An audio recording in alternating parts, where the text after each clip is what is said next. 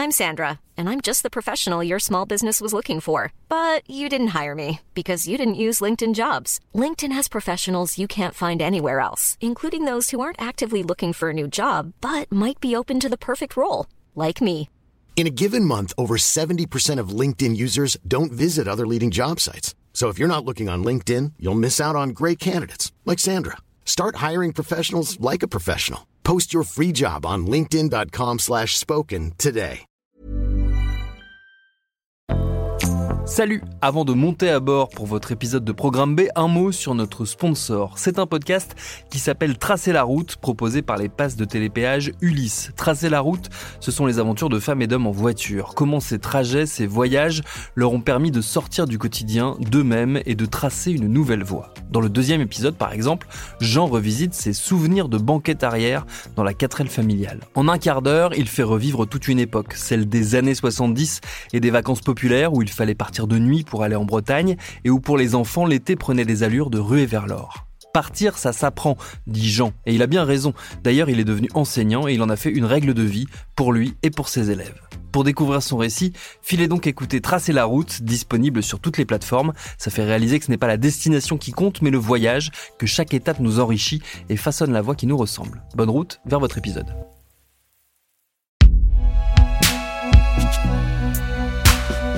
Un podcast Binge Audio.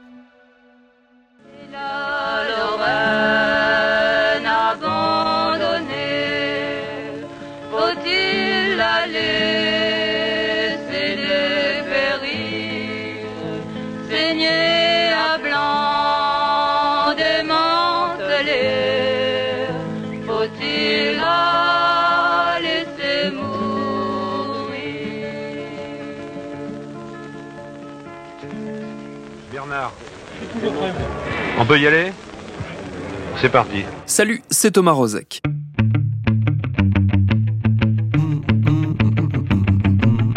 Il ne vous aura pas échappé, fidèles amateurs de l'audio parlé que vous êtes, qu'on fête en ce mois de juin 2021 les 100 ans de la radio. Alors on va pas rouvrir ici le débat qui consiste à essayer de savoir si les podcasts, y compris celui-ci, sont ou ne sont pas de la radio. Disons que nous en sommes au minimum les héritiers directs. Les héritiers d'ailleurs de plusieurs traditions de radio, de celle classique qui consiste à fabriquer et produire des programmes, et d'une autre, plus échevelée, plus décontractée aussi, qui est celle de la radio libre, née au début des années 80 du déverrouillage de la bande FM déjà grignotée par bon nombre d'antennes pirates dont le dynamisme et l'inventivité avaient changé le paysage radiophonique. Parmi les nombreuses radios pirates devenues cultes, il en est une qui a laissé dans l'est de la France et au-delà un souvenir puissant.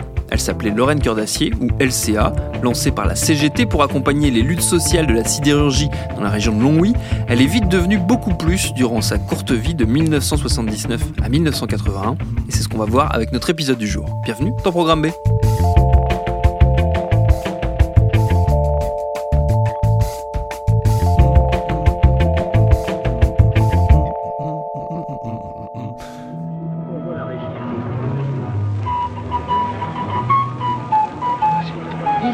Lorraine Cœur d'Acier, modulation de fréquence 97,6 MHz. Cette envie de parler de LCA, elle nous vient tout droit de la lecture d'une bande dessinée qui vient de paraître chez Futuropolis et qui lui est consacrée. Elle s'appelle Lorraine Cœur d'Acier, histoire d'une radio pirate libre et populaire. Elle est signée par le dessinateur Vincent Bailly et le scénariste Tristan Thiel qui sont nos invités aujourd'hui et à qui j'ai pour commencer fait état d'un constat, celui que la lecture de leur BD conforte au moins une idée importante quand on parle de radio, la puissance de ce média comme catalyseur et amplificateur de liens sociaux. C'est Tristan Thiel qui répond le premier. Dans le cas de Lorraine Cœur d'Acier, euh, ce que tu appelles le, le- être générateur de liens sociaux, euh, évidemment, c'est même d'ailleurs pour ça qu'elle avait été montée. Elle a été montée pour relayer la lutte, mais du coup, pour relayer la lutte, ça veut dire quoi? Bah, Ça veut dire euh, communiquer sur les actions en cours, communiquer sur ce qui se passe, faire savoir les événements, faire savoir à tout le monde les différentes évolutions dans les différents ateliers, puisque ça communiquait aussi beaucoup comme ça, quoi. Donc, euh, et puis accélérateur de, lien social aussi, oui, sans doute sur cette parole qui a été donnée à des gens qui ne l'avaient pas jusque-là, et sur le changement des relations euh, sociales qu'elle a induites euh, au sein d'un bassin ouvrier comme celui de Longwy à l'époque. Oui, parce que ce que ça montre, c'est que au-delà justement de sa raison première qui est le relais des luttes, euh, Lorraine Cœur d'Acier, ça devient beaucoup plus que ça. Ça fait partie des épisodes importants que vous montrez, notamment quand euh, les femmes commencent à avoir la parole. C'était des, séquences, j'imagine, qui étaient au cœur vraiment de ce que vous vouliez montrer tous les deux oui, carrément. On a tendu un, micro à des gens, à des ouvriers qui n'avaient pas trop l'habitude de, de parler, de parler d'eux-mêmes, qui tu devais sûrement agiter euh, les bras au PMU, mais euh, qui n'avait pas cette habitude-là euh, de parler euh, face à un micro.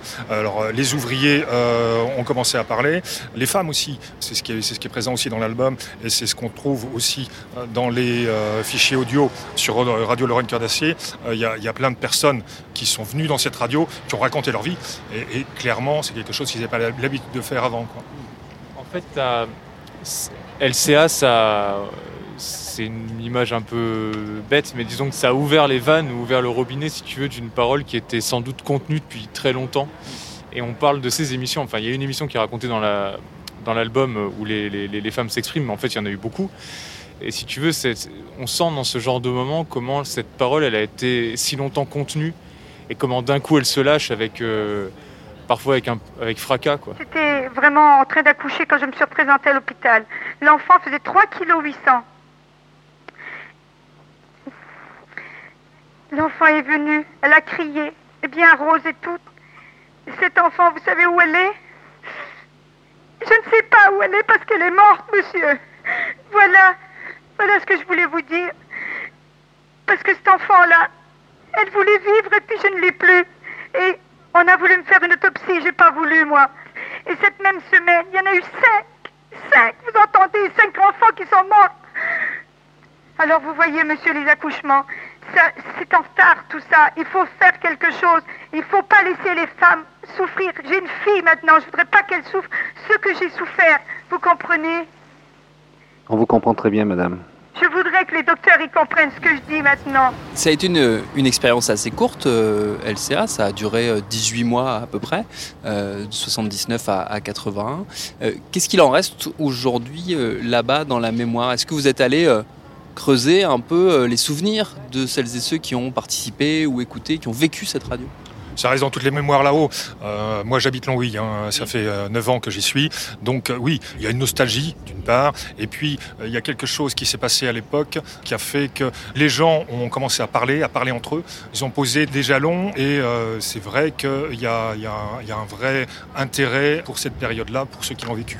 Et quand on a aussi discuté avec, euh, eu l'occasion de rencontrer, de discuter beaucoup avec euh, les journalistes qui animaient la radio à l'époque, donc Marcel Trier et Jacques Dupont, et euh, chez eux, en tout cas, le souvenir est, est, très important. Quoi. Marcel en parlait encore avec beaucoup d'émotion et il a entretenu le souvenir et la mémoire de Lorraine Cœur d'Acier euh, euh, toute sa vie.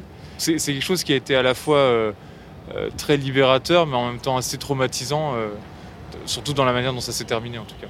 Si on, reprend l'histoire un peu du début, effectivement, euh, à l'origine, on l'a dit, c'est une volonté syndicale de créer cette radio, mais elle est mise entre les mains de deux journalistes, Marseille Tria et Jacques Dupont, imposent dès le début le fait d'être libre éditorialement, d'avoir une liberté d'expression journalistique. Et c'est ce qui fait la, la, richesse de cette radio et de cette expérience-là. Euh, c'est vrai que pour le coup, Tria et Dupont euh, débarquent en disant euh, bon, ok, on est sur une radio de, faite par la CGT, mais on va pas faire du syndicalisme. en tout cas, on va pas faire que ça. tout le monde va pouvoir parler, y compris les patrons, ah, oui, y compris les gens de droite, y, enfin bon voilà. Donc au pire, ouais, pire encore, les gauchistes. pire, Krivine, Alain Krivine, pire encore. Et Krivine est, est, venu causer dans le micro. Donc euh, oui, il y a cet aspect-là, euh, le fait de tendre le, micro à tout le monde, euh, qui était finalement qui était assez révolutionnaire, j'en sais rien, mais euh, pour le coup, qui a sûrement un peu surpris les gens à l'époque, entre autres le secrétaire de la CGT, Michel Onmi. Il s'est dit ouais, c'est une bonne idée, il faut y aller. Et c'est cette qualité humaine-là, le fait que tout le monde ait pu causer, qui fait la richesse de cette expérience. Et le fait ben, que les gens, finalement, aiment cette histoire et qu'ils en parlent encore maintenant. Allez-y. Bon, euh, nous avons une auditrice euh, qui est outrée par le brouillage de LCA, premièrement, et par le brouillage d'autres ondes aussi. Allez, madame Oui Vous êtes en direct à l'antenne, vous pouvez oui, parler. Écoutez, je suis indignée. Il faudrait quand même que les gens fassent une pétition à quelque chose pour, pour, pour agir, une pétition qui parte au préfet, parce qu'on n'a quand même pas le droit de brouiller des, des, des, des, des postes comme ça, ça devrait être interdit. C'est Ou alors vrai, il n'y a madame. plus de liberté alors. On est plus. On, et égalité, fraternité, liberté, égalité, fraternité, ça n'existe plus alors. Mais madame, le fait que vous nous entendiez tous en ce moment, prouve... vous nous entendez là? Comment? Vous nous entendez? Vous Oui, êtes là, pas, je vous entends tous, hein. vous êtes pas brouillé là? Vous êtes pas brouillé Non, pas du tout. Ah bah formidable. Oui, bah euh, disons pas trop fort parce va non, peut-être se réveiller. non, non, non, pas du tout. Alors, i- évidemment, tout ne va pas être très simple, parce qu'on parle d'une radio pirate, puisque à l'époque, les, les ondes ne sont pas libres. Il faudra attendre justement un an après la fin de LCA, en 82, pour que les, les radios deviennent libres. Malgré tout, au début, ils émettent un peu tranquillement, et puis au bout d'un moment, ça commence à être un peu plus compliqué. Il commence à y avoir de plus en plus de pression sur la radio, et de plus en plus de tentatives de les faire taire, tout simplement. C'est un combat depuis le départ. hein. Euh, alors techniquement, ils avaient des gros moyens par rapport euh, à d'autres radios qu'on puisse faire euh, à ce moment-là, mais ça reste une radio pirate. Mais euh, ils avaient installé une, antenne en haut du clocher de l'église, voilà, donc à, à Longouillot, sur la place. C'est un point très haut, donc ça diffuse partout. Et dès le départ, j'imagine qu'ils n'ont pas envie, au niveau du pouvoir en place, que ça diffuse tant que ça. Donc dès le départ, il y y a des tentatives de brouillage. Alors ils n'ont jamais osé y aller physiquement parce qu'il y avait les ouvriers autour euh, qui défendaient le truc. Quoi. Il suffisait d'un coup de fil et il y avait 100 personnes sur la place euh, pour protéger le, euh, machin. Mais oui, euh, il y a eu pas mal de tentatives. euh, y compris des hélicoptères qui brouillaient les ondes, et jusque l'antenne du bois de chat, qui est une grosse antenne à côté, euh, sur laquelle ils avaient mis un brouilleur, et que euh, les ouvriers eh ben, sont montés à l'assaut de cette antenne, et il y a eu une vraie grosse nuit euh, de heures avec les CRS, euh, pas mal de gens se souviennent encore. Quoi.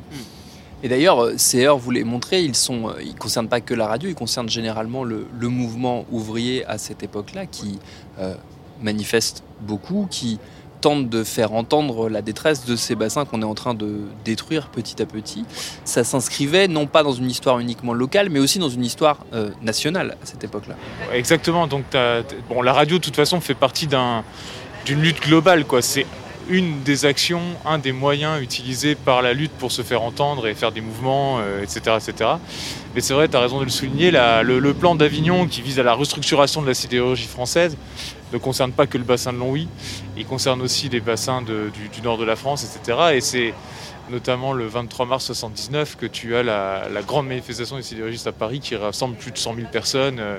Donc voilà, c'est vrai qu'on est dans une époque où il y a, y a pas mal de mouvements sociaux et euh, on est dans cette période économique euh, charnière, quoi, tu vois, de bascule euh, dans les fins des années 70 début 80 où la France se désindustrialise. Il y a, ouais, on appelle ça une restructuration. On peut appeler ça aussi une liquidation en fait de, des industries considérées comme plus rentables. Et on est dans le dans un moment d'histoire comme ça où on va abandonner cette, ces industries-là, se tourner vers autre chose et, et créer beaucoup de chômage aussi. quoi. C'est c'est l'entrée dans le, dans le néolibéralisme, c'est l'arrivée de Thatcher et de Reagan, de, de Mitterrand aussi. Enfin voilà. On entend au sous-texte, on le voit passer, on parle beaucoup de Margaret Thatcher, enfin on, on entend des petites bribes comme ça du monde autour qui bouge. C'est toujours amusant de mettre le nez dans les archives et de, et de les écouter avec du recul et de voir que ce qui semble être des, des signaux faibles ou des inquiétudes ou des opinions parfois se révèlent être des analyses euh, voilà, qui ont été pour le coup assez fines à l'époque. quoi. Voilà, je pense par exemple, il y a une des scènes qu'on a représentées dans l'album, c'est l'intervention de Krivine. Bon, le projet n'était pas forcément de mettre Krivine en avant pour Krivine et pour la LCR, etc. Mais ce qu'il dit à un moment donné de, l'Europe, de la façon de lutter, de ce que ça doit être une lutte ouvrière et un- une lutte de classe, quand on lit ça 40 ans après, on se dit, bah euh, ouais, en fait, c'était plutôt bien vu en fait comme, euh, comme analyse. Quoi. Bonjour, au micro de Lorraine Cœur d'Acier, Alain Krivine. Alain Krivine est dirigeant de la Ligue communiste révolutionnaire. Est-ce que oui ou non, aujourd'hui, ce qui se passe en France se passe dans les autres pays d'Europe? Je crois qu'il ne faut pas se boucher les yeux pour essayer aujourd'hui de développer, disons, une politique nationaliste euh, sur le thème produisons français telle qu'elle est développée aujourd'hui, mais de voir que nous avons exactement les mêmes phénomènes en Angleterre, en Allemagne, en Belgique, au Luxembourg, en Italie, c'est-à-dire aujourd'hui les fermetures d'entreprises, les liquidations de secteurs entiers, l'inflation et le chômage. Ça situe notre combat à deux niveaux, c'est-à-dire de montrer bien sûr qu'il y a d'abord le combat des travailleurs français contre leur gouvernement, contre les plans de restructuration tels qu'ils sont faits, mais en même temps de comprendre la solidarité de ce combat qui nous unit avec les travailleurs allemands, avec les travailleurs belges, avec les travailleurs luxembourgeois, parce que nous subissons la même crise, parce que nous, nous sommes confrontés au même patronat, et par conséquent parce qu'il y a des revendications communes. Il faut un combat européen de la classe ouvrière, et certainement pas dans le cadre des institutions capitalistes telles que les bourgeoisies européennes veulent euh, nous les faire avaliser pour les élections européennes. Alors je crois que c'est ça la réalité, et pas l'inverse. Et que toute position aujourd'hui chauvine, nationaliste, d'abord ne reflète pas la réalité de ce qu'est la crise, et deuxièmement, là, je crois, peut permettre une politique de collaboration de classe, euh, parce que dans le cadre du nationalisme, on ne sera pas seul, il y aura aussi le RPR, et je crois que ça, ça ne peut que nuire au combat et à l'indépendance de la classe ouvrière. Il y a quelque chose de, doux amer à la lecture de, la BD parce qu'on sent tout euh, l'entrain, euh, l'allant qu'il y avait sur place, l'espoir aussi de voir les choses s'améliorer. Malheureusement, on sait que euh, ça n'aura pas suffi, ces initiatives-là n'auront pas suffi à sauver ces industries, ces boulots. C'est un mélange de tout ça qu'on ressent quand on le lit, un peu de, un peu de nostalgie, peu de désespoir qui commence à poindre aussi. Un peu tout ça que les gens euh, ressentent hein, euh, sur place, euh, clairement. Alors la nostalgie, évidemment. Et puis ce moment, en fait, ils étaient tous très soudés sur ces luttes.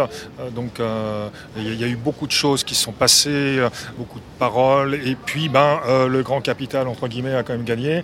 Et puis voilà, les gens sont partis. La région était plus la même ensuite, évidemment. donc, donc voilà, on voulait pas euh, faire un, album trop nostalgique, mais clairement c'est la fin d'une époque, donc on, en rend compte et c'est comme ça que les gens le ressentent de toute façon. Il y a une idée de fin d'époque, tu dis un truc doux amer dans cet album, oui c'est ça, tu vois, c'est aussi la...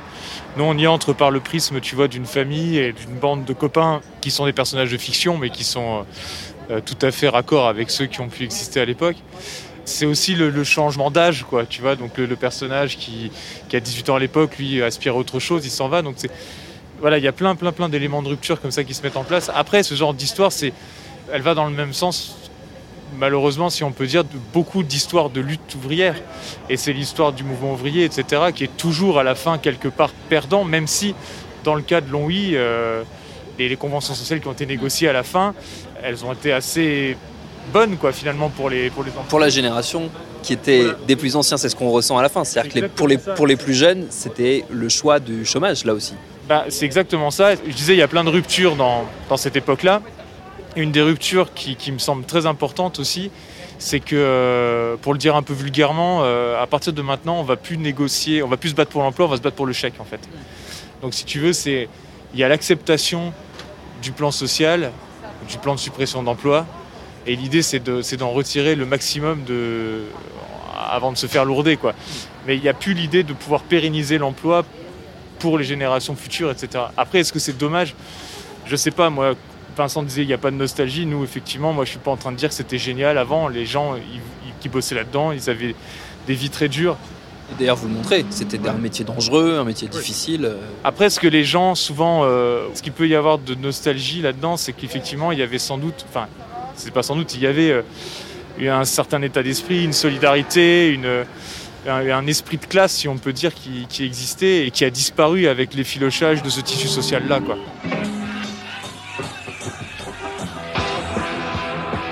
Alors il y a deux, euh, deux éléments euh, qui sont accessoires hein, au récit principal, mais qui sont des petits plaisirs de lecteur euh, quand on est fan de BD et fan de musique, accessoirement. C'est deux références qu'on sent très bien. Une à Baru, forcément dessinateur de BD très associé à ces univers-là et à cette région-là.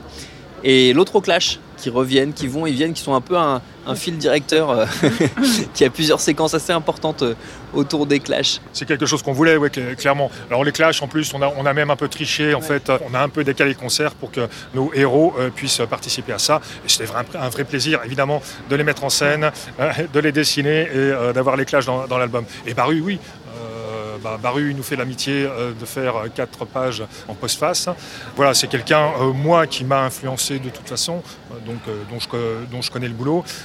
et évidemment, quand on parle de lutte sociale sur la Lorraine Nord, c'est quelqu'un qui est incontournable. Donc oui, quelqu'un qu'on a eu plaisir à avoir dans l'album de toute façon. Voilà, c'était super de mettre les clashs en scène et puis c'était compliqué de résister à ça. Après, pour une bande dessinée, c'est vachement sonore et musical. Et c'était très amusant à, à mettre en scène ça justement en bande dessinée. Quoi. Comment est-ce que tu gères le son en bande dessinée Et voilà, c'était que ce soit pour la radio ou pour la musique, quoi. Mais c'était un des c'était un des petits challenges de cette de cet album.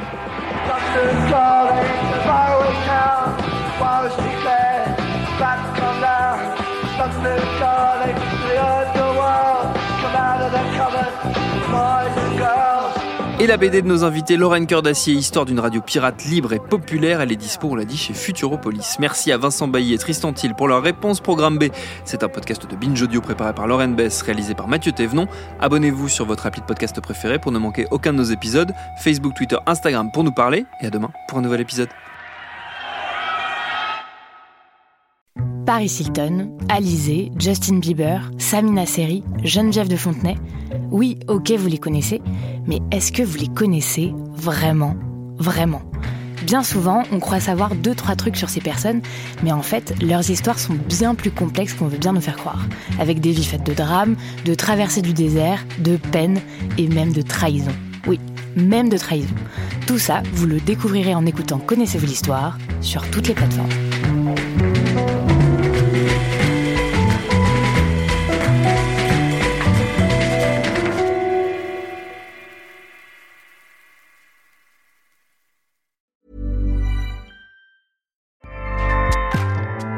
ACAST powers the world's best podcasts. Here's a show that we recommend. This is Roundabout Season 2, and we're back to share more stories from the road and the memories made along the way. We're talking rest stops, if we're stopping to get gas. You will be timed. you will be for sure. Misguided plans. I grew up in the city, so I have like you know, a healthy fear of real extreme darkness. this was like wilderness. A lot of laughs. Y'all weird, but you, yeah, you, you were different. Like you were real different, bro. I can't really put my finger on it. And so much more. Just goes to show that unexpected yeah. things sometimes are the best when it comes to a road trip. Roundabout Season 2, presented by Nissan, is live now with new episodes rolling out every Thursday. Listen and subscribe wherever you get your podcasts.